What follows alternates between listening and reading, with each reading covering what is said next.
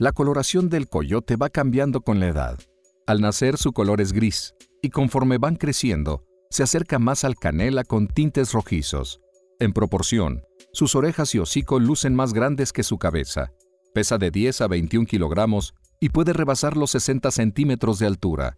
El 90% de su dieta consta de pequeños mamíferos mientras que el resto es de aves y reptiles. Además, consume carroña y algunos frutos silvestres como semillas y tunas.